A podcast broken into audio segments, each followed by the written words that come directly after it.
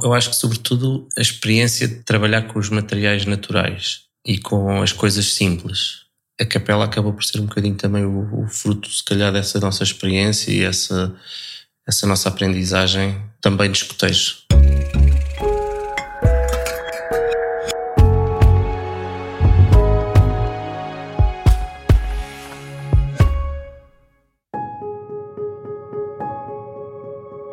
Na Building Pictures acreditamos na importância de criar arquitetura com uma forte relação com a paisagem. E este é o nosso podcast, No País dos Arquitetos, um território onde as conversas da arquitetura são uma oportunidade para conhecermos os arquitetos, os projetos e as histórias por detrás da arquitetura portuguesa de referência. O meu nome é Sara Nunes e hoje vamos estar à conversa com os arquitetos Pedro Ferreira e Helena Vieira, dos Plano Humano Arquitetos, sobre a capela de Nossa Senhora de Fátima, em Idenha Nova. O podcast No País dos Arquitetos é patrocinado pelo grupo Pré-Serã. Bem-vindos, Pedro e Helena. Obrigada. Obrigado. O projeto sobre o qual vamos falar hoje é uma capela muito especial e que tem uma relação com atividades escotistas. E sei que tu, Pedro, és escoteiro e pergunto o que é que tu aprendeste na tua experiência enquanto uh, escoteiro que trazes para a arquitetura que fazes? Olha, eu, eu acho que sobretudo a experiência de trabalhar com os materiais naturais e com as coisas simples. A capela acabou por ser um bocadinho também o, o fruto, se calhar, dessa nossa experiência e essa, essa nossa aprendizagem também de escotejo. Pronto. Eu disse que era só tu, mas acho que a Helena não, não era escoteira, ou também, também eras? Também, ah, também desculpa. Fui escoteira, aliás, quem me apresentou o escotismo foi o Pedro. Portanto. Foi os treinos de captação. E foi antes da arquitetura aparecer na vossa vida? Sim, Sim. muito antes, muito antes. Éramos, éramos muito jovens, tínhamos uh, eh, 13 anos. E ainda estão ligados, porque eu sei que estiveram ligados até bastante tarde. Sim, quer dizer, atualmente já não, já não estamos no, no ativo portanto, há uns anos para cá. Mas, mas de alguma forma continuamos ligados à associação, porque pronto, também temos, temos muitas pessoas que nos são queridas e que e fizemos muitos projetos com, com os escuteiros, sempre foi um, um, um cliente amigo muito especial. E é interessante porque a Capela acabou por ser o apogeu dos projetos que fomos desenvolvendo com os escuteiros. Já, Já algum... tinham feito projetos com, com eles antes? Tínhamos, tínhamos feito várias coisas, fizemos a sede nacional, foi um dos nossos primeiros projetos no ateliê. Fizemos um campo escotista em, em Ferreira dos Ezes, que também foi um dos primeiros projetos. Uh, tem lá algumas construções em madeira. Fizemos o, o Centro Escotista de Fátima. Sim, também. Foi uma reabilitação de um edifício que, que na altura a Associação comprou, o Corpo Nacional de Justiça comprou o, o edifício. Sim, portanto, depois de estarmos só com o lenço ao peito e, como se diz no escotismo, e eu sinto isso na íntegra, que é uma vez escuteiro, para sempre escuteiro, tivemos essa honra, uma verdadeira honra de podermos fazer projetos também para uh, os jovens que, que estão na, na associação poderem usufruir. Uma das coisas que eu sei é que esta eh, relação e a vossa experiência com o escotismo também eh, vos ajudou a desenhar a capela. Helena, podes-me dizer como é que esta ligação entre escotismo e arquitetura e a capela se unem? Então, a, experiência, a vida escotista é como paresia um, viver, trabalhar muito em contato com a natureza e em contato com os materiais uh, mais simples, mais naturais e que encontramos uh, ao nosso redor, ao nosso dispor nos acampamentos também. Um, a relação com, uh, com a arquitetura, e neste caso com o projetar a capela, é uma capela, é um, é um, é um edifício religioso? Um edifício religioso, sim. Eu procurava um, um templo. É um templo, não é? Mas é um templo da vivência escotista e, portanto, era uma coisa que tinha que ser, que deve ser depurada, que deve saber a sua função de, de acolhimento, de abrigo, mas traduzindo a simplicidade e traduzindo aquilo que é a, a essência. Um, e no caso, a inspiração foi justamente a tenda canadiana, tenda simples, duas águas, dois, dois planos inclinados, que, que pretende promover justamente esse, esse abrigo, esse encontro, esse recolhimento para a fé. Uma das coisas que eu acho que nunca partilhei isto convosco, uma das primeiras vezes que vi fotografias do projeto, eu achei que aquele, que aquele projeto não era em Portugal. E não sei se já vos disseram isso, mas eu sempre achei que o projeto uh, tinha alguma coisa de, de africano. E vou-vos explicar porquê. Talvez por esta relação de muitos projetos africanos terem esta componente, eh, por causa do clima, obviamente, Sim. Eh, são muitos deles ao ar livre. Existe uma relação entre interior e exterior que não há nenhum obstáculo. Um bocado pessoas não estão a ver o projeto enquanto estamos a ter esta conversa, depois poderão ter a oportunidade no artigo do público, da Arc Daily, mas, mas neste momento não estão a ver. Certo. Mas só para vos dar uma ideia, isto realmente eh, está, tem uma ligação com a paisagem muito, muito grande, é uma capela no exterior, portanto a Assembleia senta-se no exterior eh, portanto não existe uma cobertura, eh, a cobertura são as estrelas, não é? É o céu e talvez por isso eu tenha sentido que tinha uma relação africana. Não sei se Olha, não isso sei. teve, Nós, se vocês não, procuraram. Não, não, não, procuramos nada é a primeira, é a primeira é vez que ouço, que ouço essa associação, de facto. Mas não deixa de ser interessante que nós também começámos há uns anos a fazer projetos também para a África, para a Angola.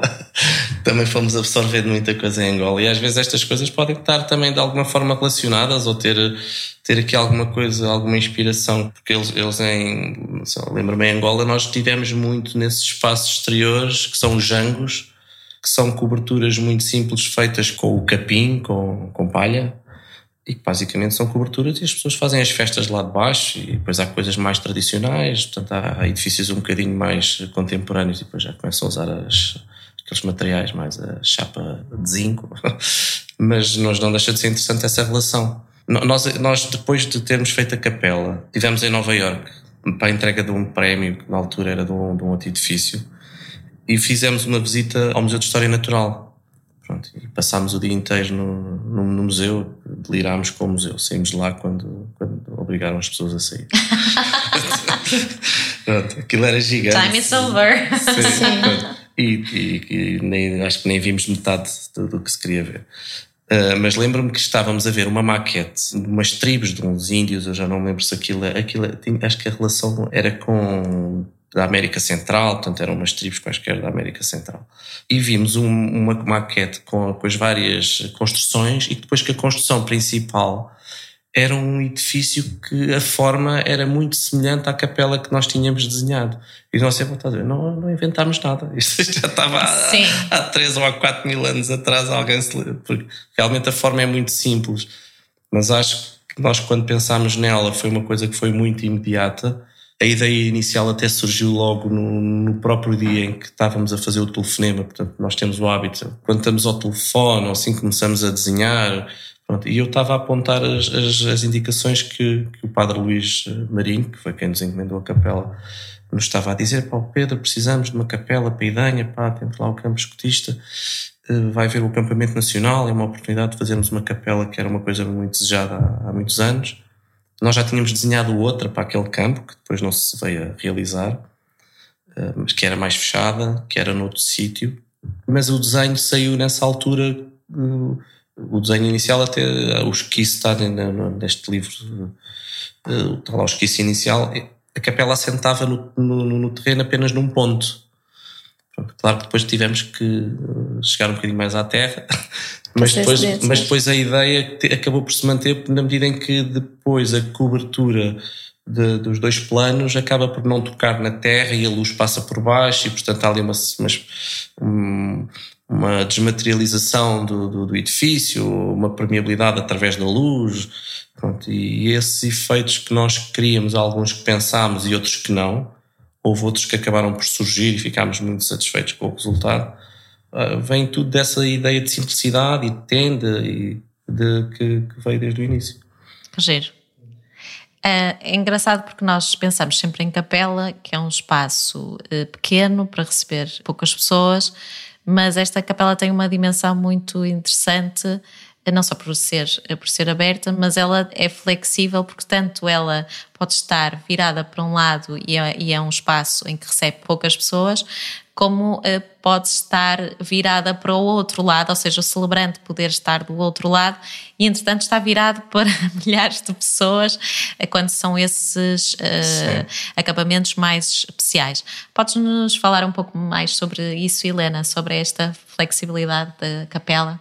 Um, esta flexibilidade, esta capacidade da capela servir uh, várias situações foi-nos também uh, apresentada pelo Padre Luís Marinho, como o Pedro disse, que foi quem nos encomendou, um, assistente nacional, e havia mesmo esta necessidade, ou seja, para celebrações mais pequenas, toda a celebração acontece no interior da capela. Uh, a Assembleia está sentada no seu interior e o celebrante está virado para o interior. É uma capela do Corpo Nacional de Escutas, uma associação com imensos uh, elementos e, portanto, uh, é muito frequente também haver muita, muita gente a assistir às celebrações e, por isso, tirar partido do próprio espaço circundante e aí a capela serve ela própria como um altar em que o celebrante está no interior da capela, mas virado para o exterior, e todas as pessoas uh, se sentam, sentam cá fora, nestas zonas de, de estadia. Um, aqui a, a, cruz também pontua a paisagem no exterior e também compõe, no fundo, esta ambivalência, esta capacidade de celebrações mais intimistas ou para assembleias maiores. Se bem que eu acho que, mesmo quando é para assembleias maiores, a, a paisagem, toda aquela moldura natural que, que existe, faz com que a, a, celebração seja sempre muito intimista. Nós já tivemos lá em alturas, já, já, já tivemos em celebrações em que tivemos dentro da capela, já, já tivemos outras que estávamos uh, de fora e realmente é interessante ver as diferentes formas que, que a capela é apropriada, né, que é utilizada.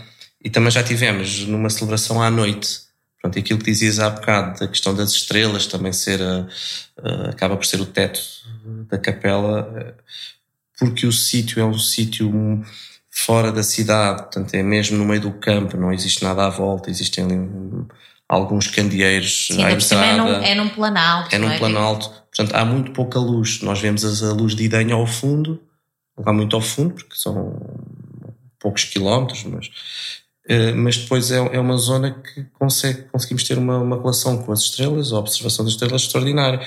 E, portanto, isso acaba por criar ali um ambiente à volta do, do, do edifício e, proporcionar uma vivência eh, de alguma forma também contribui para, para a espiritualidade do sítio. Para, isto, por exemplo, leva, leva a outra coisa que era nós, quando fizemos a capela, isto foi uma coisa muito muito hum, curta no tempo, porque ela foi-nos encomendada a 13 de janeiro e foi inaugurada a 31 de julho. Julho, sim. Pronto, isto foi o tempo de fazer o projeto e fazer a construção.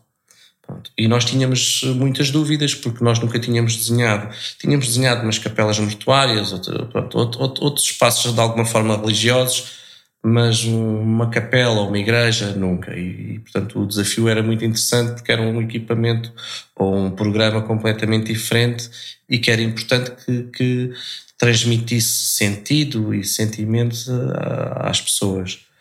Pronto. E uma das, um dos problemas que nós tínhamos na altura era perceber a escala. Qual era o tamanho, qual era a altura, a inclinação, porque tínhamos que ter 60, 70 pessoas lá dentro, mas depois qual era a escala que pretendíamos dar ao edifício para ele também não se impor demasiado na paisagem, por outro lado para se sentir que era um espaço onde podemos estar em reflexão, em, eh, portanto que ter esse cariz religioso, como é que nós fazíamos isto? E nós só, só descobrimos isso verdadeiramente quando os dois planos ficaram no ar. Porque fizemos aqui umas maquetes, fez alguma coisa, tínhamos essa relação de escala que, que achámos que era mais adequada, mas a dúvida só, só acabou no momento em que foi no dia em que foram levantados os dois planos e foram juntos e ainda não tinha zinco, não tinha nada, mas... Os protótipos da arquitetura são os edifícios, novamente, já concluídos, não é? Sim. Exatamente. Mas foi muito é perceber que realmente que a escala era adequada. Que engraçado aquilo que tu disseste também há bocadinho sobre a iluminação, que eu acho que também reforça aqui a ideia de tenda, não é? E que também estavas a falar esta relação com as estrelas, não é? Normalmente quando procuramos, mesmo se não formos escuteiros, não é? Quando, quando vamos acampar, há esta ideia de estarmos na tenda, não é? De noite que se vê aquela uh, uh, luz uh, e, e faz-me lembrar, realmente acho que realça esta ideia de tenda e depois realmente só existe natureza à nossa à volta. Perguntava-te sobre a questão de luz. Há, há aqui claramente um cuidado muito, muito grande com este desenho. Como é que foi desenhar a luz deste projeto? Eu acho que foi mesmo da nossa sensibilidade a forma como queríamos iluminar a capela. Porque não, nós não, na verdade, não houve nenhum estudo luminotécnico, não houve nada disso. Nós sentimos que tínhamos de ter uma iluminação de baixo para cima ao longo da capela, portanto, a única iluminação que existe é essa. E depois queríamos um ponto sobre o altar, porque por um lado era necessário iluminar o altar. Até para se ler. Pronto, para se ler devidamente. Uma questão funcional. Questões práticas. Mas por outro, nós uh, sempre pensámos que tinha que ser um elemento de luz muito delicado, um ponto muito, muito simples, e acabou por ser uma luminária que foi desenhada, que é simplesmente um tubo com uma pequena lâmpada lá dentro e que funcionou lindamente. Porque é aquele ponto que ilumina sobre o altar e depois também que de alguma forma atribuímos-lhe um significado, que é uma luz que vem do alto, que, que sobre o altar que nos chama para a divindade. Portanto, o edifício por ser uma capela, acaba por ter uma série de pequenos elementos que depois acaba por ter alguma iconografia ou alguma. alguma iconografia não é o termo, mas eh, simbologia, alguma simbologia, alguma Sim. simbologia que, que, que, que, transporta para aquilo que também pretende representar. É uma capela que foi dedicada à Nossa Senhora de Fátima. Por acaso a, a cor da cobertura foi decidida em Fátima. Ok, então porquê? Foi, curiosamente, foi quando da visita do Papa Bento sim, XVI um, a Portugal. E, e, nós estávamos lá, estavam lá também um, os, uh, a Chefia Nacional. A Chefia Nacional, portanto, os representantes, um, e promovemos uma, uma reunião em que, eh, pronto, Vamos, apresentamos as uh, diversas cores, mostramos aquilo que seria para nós o ideal e que, e que achamos que de facto um, se enquadrava em todos estes nossos pressupostos e que foi bem acolhido. Pronto, ficou neste tom, no tom mais escuro uh, do zinco que nos, que nos pareceu ideal e que acho que resultou muito bem. Contrasta com o uso da madeira. Falem um bocadinho sobre, sobre os materiais, agora que estávamos a falar uh, do zinco e da sua cor. Então, um, a madeira, pelo interior, é um material eh, natural, um material eh, sustentável, não é? Um, e, e, muito usual na, na vida escotista e nas construções escotistas e que no fundo nos, nos confere uma sensação de calor, de acolhimento, de portanto, toda uma série de sentimentos que nós queríamos reportar para o interior do espaço um, ou seja, uma camada mais próxima do utilizador que confere sensações de conforto e depois a parte exterior, o zinco, material extremamente durável, com excelentes capacidades de resistência a, a todos os elementos e, e com isso ao tempo. Um, na camada exterior, ou seja, no fundo é ali uma, uma pele que nos abriga e em que nós podemos uh, estar, estar uh, comodamente em recolhimento. Um, e a nível da construção em si, são estes dois materiais, por e simplesmente, que, que, que existem. Depois temos os outros elementos um, do mobiliário, não é? As, os, os bancos da Assembleia também em madeira, maciça, e depois temos elementos em pedra. O elemento do, do altar, não é? Do altar e o elemento do, do, do ponto de água que nasce no, na entrada da capela. Isto aqui também com outras referências uh, litúrgicas, portanto, no fundo, um ponto de água que nasce na entrada, que marca o batismo, marca o início da vida, uh, do percurso na vida cristã. Uh, e depois todo um, todo um alinhamento desta água, desde o seu ponto de nascimento até o altar, uma, uma linha de água que atravessa toda a capela e que está eh, alinhada com o altar e posteriormente ainda com a, eh, a cruz fora da capela. A cruz assim já, já é metálica, mas os elementos em pedra são estes. Uh, no fundo, são todos materiais naturais, materiais muito nobres e tradicionais também na nossa, na nossa vivência. Achei engraçado, e já tinha reparado isso quando fiz a investigação sobre este projeto, vocês consideram aqui o elemento água como fazendo parte da materialidade uh, do edifício. Sim. A água que é um, por si só um elemento imaterial, não é? Sim. que não tem cheiro, que não tem sabor, que... Sim. Mas, mas, ele, mas, mas é interessante este material no, lá no espaço. E, e ou, pronto, a água material, exato. Mas depois também confere som. E, e aí temos uh, as pedras quando nós pisamos, portanto o, o pavimento é, são, são pedras do, do sítio, as pedras naquela zona são de cor mais escura, mais basaltos, granitos, e, e é isso que nós temos na capela e à volta da capela, portanto o pisar o terreno também tem uns, uns, uns barulhos característicos que nós achamos que, que são interessantes, que eram interessantes e depois a água, a água a cair da fonte, que depois corre o percurso, que vai até ao altar. Eu acho que, pronto, água não é? Material, mas eu acho que no fundo aqui foi material de trabalho, porque tem a referência litúrgica, porque é muito importante neste edifício em si, é muito importante para qualquer eh, cristão, e o facto dela realmente nos acompanhar sempre pelo seu som, porque ela, o altar ela nasce num ponto mais elevado e depois, por gravidade, cai até uma, um ponto de percurso uh, e acompanha, mesmo que nós não estejamos uh, sempre a olhar para a água, estamos sempre a senti-la e eu acho que isso é Está muito sempre presente, não é? no espaço, sim. mesmo que não a estejamos a ver. Sim. A mim fez-me também lembrar, não sei se foi uma das vossas referências, o projeto também do Marco de Canaveses do Cisa Vieira, que também utiliza a, a, água justamente que vai desde a pia batismal e que também faz, faz um percurso no edifício. Se calhar já estou a olhar para as vossas caras e estão-me a dizer, não, não, não tínhamos essa não referência. Não foi, não foi. Eu, eu infelizmente mas, nunca visitei, mas gostava de visitar. Mas não Mas foi. lá está, mas também, eu acho que também no Cisa também utilizou justamente porque, para Sim. essa questão simbólica e de liturgia, em que a água realmente é um elemento muito, muito forte, não é? Sim. É, sim. No- Nós, eh, a água, por exemplo, foi um elemento que foi introduzido numa das reuniões que tivemos com, com o cliente. E eu acho que o projeto depois resultou muito bem, porque houve várias discussões, houve muita conversa eh, sobre o que estávamos a fazer. O tempo não era muito, mas, mas foi o suficiente para conversarmos. Como é que eles reagiram ao projeto? Foram, abraçaram logo eles o vosso... Quem trabalhou connosco o projeto desde o início foi o Padre Luís Marinho, sobretudo.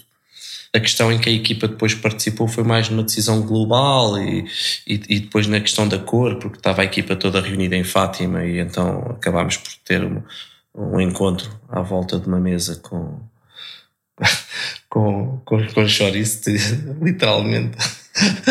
A, a À portuguesa, à à portuguesa, portuguesa, a conversar, a comer e a decidir, a decidir, a decidir trabalho. decide, decidem as E. e então, eh, mas, mas nessas reuniões, quem, quem, com quem falámos sempre e, e muito regularmente e com mais tempo foi, foi com o Padre Luís. E, e acho que eles gostaram da ideia desde o início. A, a ideia foi muito bem abraçada, foi, foi sendo desenvolvida, foi discutida. Por exemplo, a questão da água foi uma ideia trazida pelo Padre Luís, que ele dizia que era importante, se calhar, pensarmos em pôr água na capela, como é que fazemos isto? Nós tínhamos desenhado uma outra, que nunca foi construída, que também era lá para o campo, em que na altura tínhamos um- uma espécie de uma ponte que atravessávamos a água. Pronto, passávamos por cima da água para entrar na capela. Ah, aqui foi, foi feito de forma diferente. Depois, como é que chegámos à conversa de ser aquela fonte vá, de vida ou de água? Já não me recordo, mas, mas foi no, no- no decorrer dessa conversa e, e- e dos desafios também que o Padre Luís nos ia lançando. Não, Eu acho que foi a ideia que surgiu mesmo nessas conversas. de- era importante ter um elemento água e, e aqui sentimos que era importante que fosse um. sentirmos que a água nascia ali. Portanto, eh, que era este, este movimento: a água brota e depois encaminha-nos e acompanha-nos. Engraçado que estou, que estou a ouvir-vos e, e estou a lembrar-me também de outra conversa que tivemos aqui com os arquitetos eh, eh, Cerejeira, que também falámos de uma, de uma capela de Braga.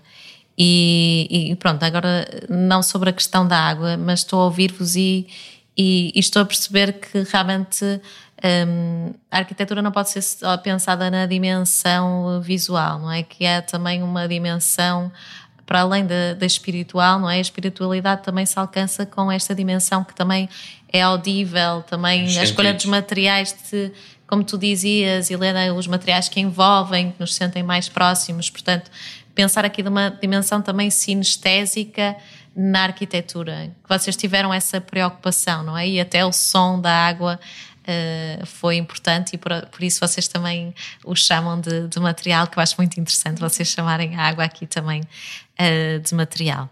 Vocês há pouco diziam-me que já participaram, já tiveram neste edifício já participaram em celebrações mais intimistas, outros em encontros em que estiveram uh, mais presentes. Qual tem sido assim o feedback das pessoas? O que é que vocês sentem uh, nas pessoas que, que estão presentes nestas celebrações? Quer pessoas que estejam a assistir, quer os celebrantes, de certeza que têm esse uhum. feedback dos dois lados. Bem, a inauguração foi logo com, com dezenas de celebrantes, foi, foi um momento muito giro. E o feedback foi, foi muito positivo, sim. Para mim, há uma história, eh, há uma, um acontecimento, um momento que, que me marcou e que eu acho que para mim foi muito positivo, deu muito reconforto do, do trabalho, uh, que foi no, na véspera da dedicação da capela, portanto a primeira cerimónia, um, isto era para o 22 Acampamento Nacional. Acho que era o 23. 23, então eram 22 mil. A Sara estudou. Eu estudei. Eu baralhei agora aqui. Entre o 22 mil uh, escoteiros em campo e o 23.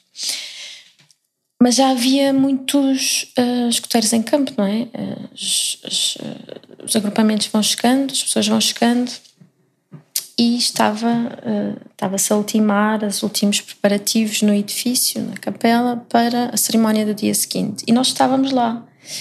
Um, e já era, já era. Era final de dia. Era final de dia, já era assim, mesmo o fim da tarde, estava uma iluminação muito bonita. O sol tem aqui, faz aqui um percurso também. Um, Nascente poente, não é? Compatível a, a, com isto tudo. Sim.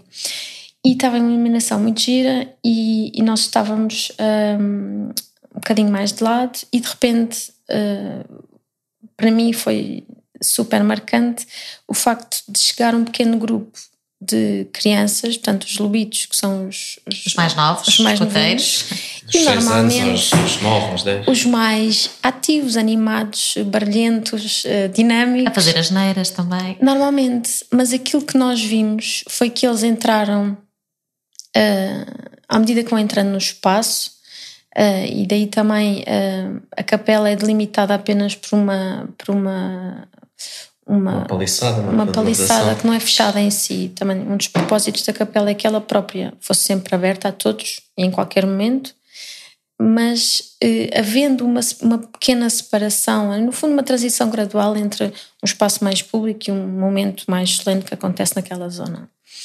E à medida que esse grupo ia entrando, eles ninguém os mandou calar, eles de forma eh, sentiram que estavam noutro espaço e foram progressivamente ficando cada vez mais calados e depois havia um, um olhar assim mais entusiasmado com o espaço, mas, mas ainda assim de, de recolhimento, percebem?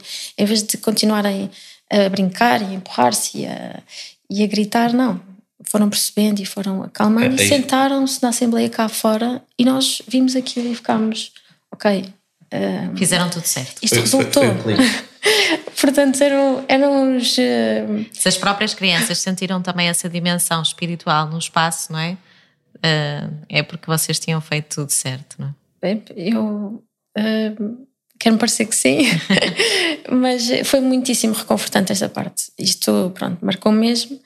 E depois deste episódio, de facto, a crítica tem sido muito.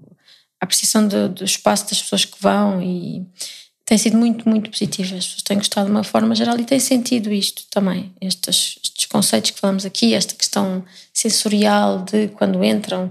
E há muita gente que diz: epá, nós tínhamos visto as fotografias e achámos uma coisa e depois lá a experiência é igualmente boa, ou melhor ainda. Portanto, e a relação de escala também. As pessoas pelas fotografias não têm noção da escala. Pensou que é mais pequena? Sim, e se calhar um arquiteto, mesmo olhando para as fotografias, é diferente, vê lá umas pessoas ao lado, tem uma relação de escala, mas que, sobretudo quem a visita não são arquitetos. E, e as opiniões que recolhemos é, é, essa, não, tinha uma ideia completamente diferente do, do, do tamanho do edifício. E, e, também nos transmitem que, que, sentiram que era adequado, que não se estava a impor demasiado no sítio, na paisagem. Isso para nós ficámos muito satisfeitos por ter conseguido esse objetivo. O que é que vos ensinou este projeto uh, sobre a arquitetura? Esta pergunta é para os dois. Muita coisa. Perguntas difíceis. Muita coisa. Que a relação, a participação do cliente, uh, o input que, que o cliente dá, a participação, no fundo, o olhar dele sobre aquilo que também são os nossos, as nossas perspectivas, os nossos pressupostos, um, acho que é importantíssimo para a arquitetura. Portanto, acho que é indissociável de um bom resultado. É o trabalho colaborativo, é, é, é fundamental. Nós, por exemplo, neste edifício também tivemos a sorte de ter um, um, um construtor, um empreiteiro, extremamente dedicado. Um, é, eram dois, dois amigos, dois colegas que tinham essa empresa de construção. Um deles, infelizmente, faleceu. Uh, e, mas, e, o, e o outro é, também tem formação em arquitetura. E, portanto, também até no desenvolvimento dos desenhos de produção, íamos discutindo, íamos fazendo reuniões Skype, etc., porque a perspectiva dele era sempre melhorar. Quando nós dizíamos, epá, tínhamos pensado neste pormenor, mas não temos a certeza, ele dizia, não se preocupem que a gente acha que conseguimos fazer, porque tínhamos também questões orçamentais para cumprir.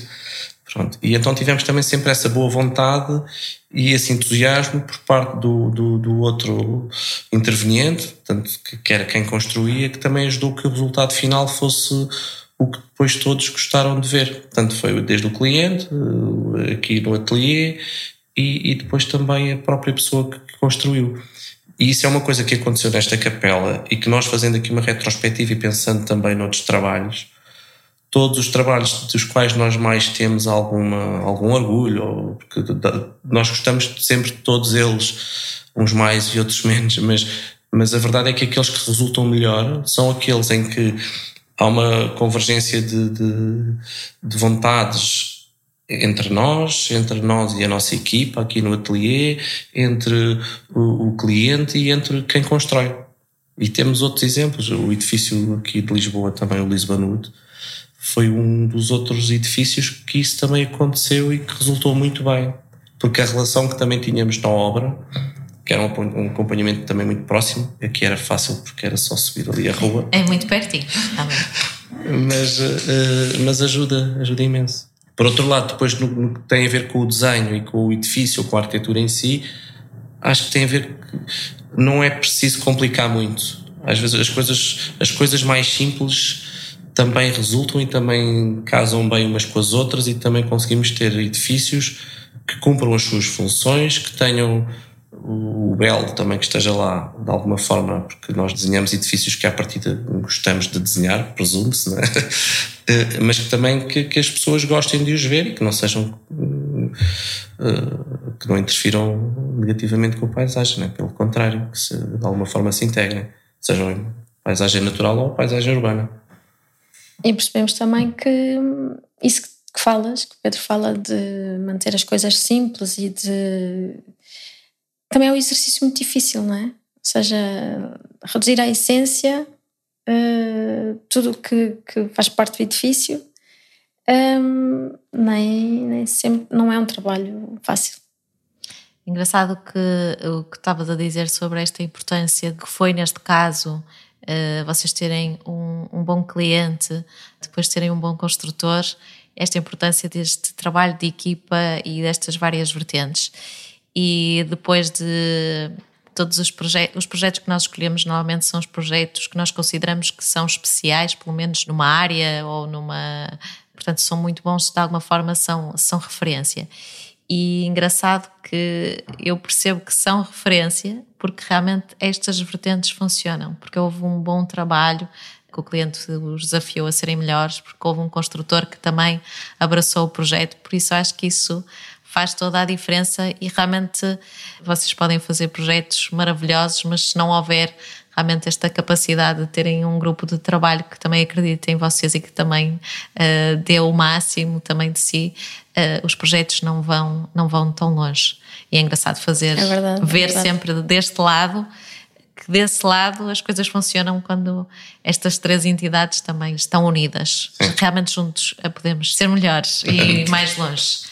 Eu fazia uma última pergunta que há, há uns dias houve uma conferência até relacionada com um congresso uh, dos arquitetos, organizado pela Ordem dos Arquitetos, e que hum, uma das eh, conversas falava que nós vamos ter que adaptar a, a nossa arquitetura a uma série de coisas uh, como o crescimento exponencial, populacional, como a, falta de, de recursos, que vamos, vamos ter que adaptar uma série de coisas. Um, e uma delas era não estarmos em, tanto em espaços estanques. E porquê é que eu digo isso? Vocês realmente fizeram uma capela que é o ar livre, Uh, não sei se essa vossa experiência de fazerem uma capela ao ar livre, que se, trans, se vocês de alguma forma transportaram essa experiência de ar livre para outros projetos, porque realmente há muitos projetos e não precisa ser apenas capelas, não há outros equipamentos e mesmo as casas que há partes que realmente não precisam ser completamente estanques e fechadas. Se essa aprendizagem da capela vocês levaram para outros uh, projetos, essa vivência com, com, com o ar livre e essa vossa experiência com os sendo escuteiros, não é? Eu acho que sim, eu acho que sem dúvida. Uh, pronto, depois disto tivemos uma amarga experiência, todos nós, do que é que é não ter espaço exterior ou estar mais limitados ao usufruto do mesmo. E eu acho que é, se já era uma marca nossa ou já era uma um desejo um desejo nosso ter sempre usar esses espaços exteriores ter também espaços polivalentes ou seja não restringir demasiado um uso ou seja tanto quanto possível e sempre que possível que o mesmo espaço possa albergar diferentes uh, funções e atividades.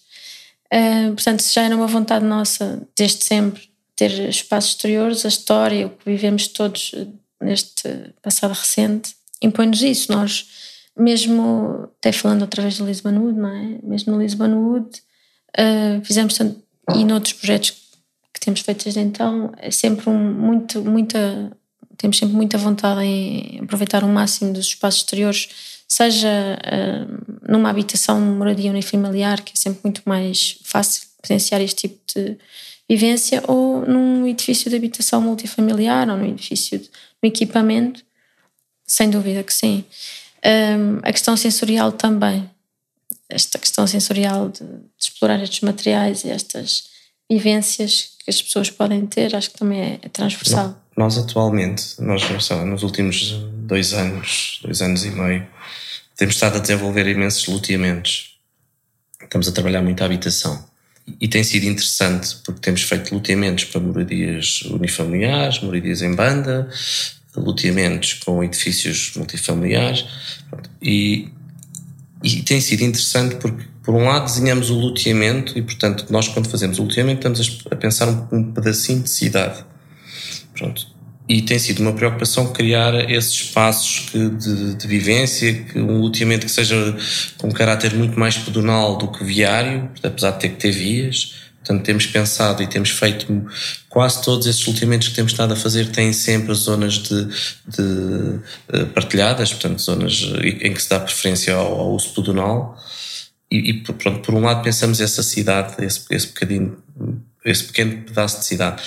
Por outro, tem sido pensamos também os edifícios e chegamos ao pormenor do edifício e, uh, e, e, e, tem sido uma constante em todos eles que todos têm, uh, ou se não têm um pedaço de terra, têm, têm canteiros, ou têm terraças, ou têm varandas. Portanto, tudo aquilo que neste momento estamos a produzir no ateliê, que é maioritariamente habitação, uh, passa sempre por ter essa relação muito forte com o exterior. Eu acho que vem daquilo que já fazíamos antes, porque também os edifícios que tínhamos mesmo antes da capela, sempre explorámos muito essa ideia de estar dentro do edifício, mas ter um jardim, ter, ter algum espaço de conforto de vista do lado exterior. E, mas mesmo nos edifícios eh, em altura que temos feito, eh, temos varandas extremamente generosas, com canteiros por todo lado, porque queremos trazer esse, essa ligação à natureza mesmo para quem vive em altura. Pronto, eu estava-me a lembrar de outra questão, que estavas a falar também da questão da sustentabilidade, do, do, do que foi falado nesse, no, no Congresso e nesses textos que leste. Eh, nós estamos a fazer um loteamento também para a Ericeira, que é, é numa antiga olaria. Pronto, e a olaria uh, tem que ser demolida. Mas tem imensos tijolos. tem imenso tijolo, tijolo, imensos tijolos antigos, tem a chaminé antiga. E uma das coisas que nós já pedimos ao cliente, e lá está a vantagem de ter clientes que gostam do nosso trabalho, que se tornam nossos amigos e que, e que gostam de, de, de e que se envolvem, que é? se envolvem, que gostam de explorar as ideias e pronto, dissemos, epá, agora quando demolirem a olaria, por favor, vamos recolher o máximo de tijolos possíveis porque arquiteto estamos a fazer o loteamento e já a pensar nos edifícios, os edifícios vão ter imenso tijolo porque queremos de alguma forma criar alguma relação de história com aquilo que havia no local e depois queremos também eh, aproveitar e fazer alguma utilização desses materiais antigos.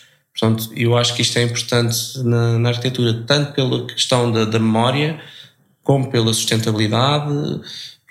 Claro que nós não vamos precisar de muito mais tijolos do que aqueles que lá estão, mas, eh, mas a verdade é que o, a arquitetura que estamos a pensar tem essa relação de memória e essa preocupação com os materiais que lá estavam. Uh, e, e, neste caso em específico também tem, uh, tem uma relação muito forte com, com, com o espaço exterior. Muito obrigada pela vossa partilha, pelas uh, vossas histórias e por nos lembrarem que a água também pode ser um material de construção e, e desta importância de, de também estarmos atentos a que a arquitetura não é apenas visual, mas uh, também aos outros uh, sentidos para que nos possamos sentir confortáveis dentro, dentro deles e esta é a importância da relação dos edifícios uh, com a natureza e com a paisagem. muito obrigada. Obrigado, obrigada, nós, obrigado Sara. Obrigada.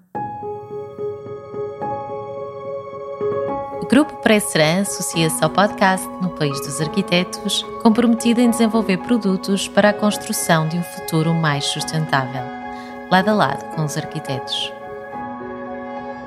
Se gostaram deste episódio, venham descobrir mais sobre este projeto no público e na ArcDaily. Partilhem, subscrevam e ouçam outras conversas no Spotify e na Apple Podcasts. Deixem a vossa classificação e ajudem-nos a divulgar a arquitetura portuguesa. Os temas musicais são da autoria de Diogo Chaves e de Bruno Ferreira, a sonoplastia de Joana Rodrigues e os textos são de Melanie Alves. Até para a semana.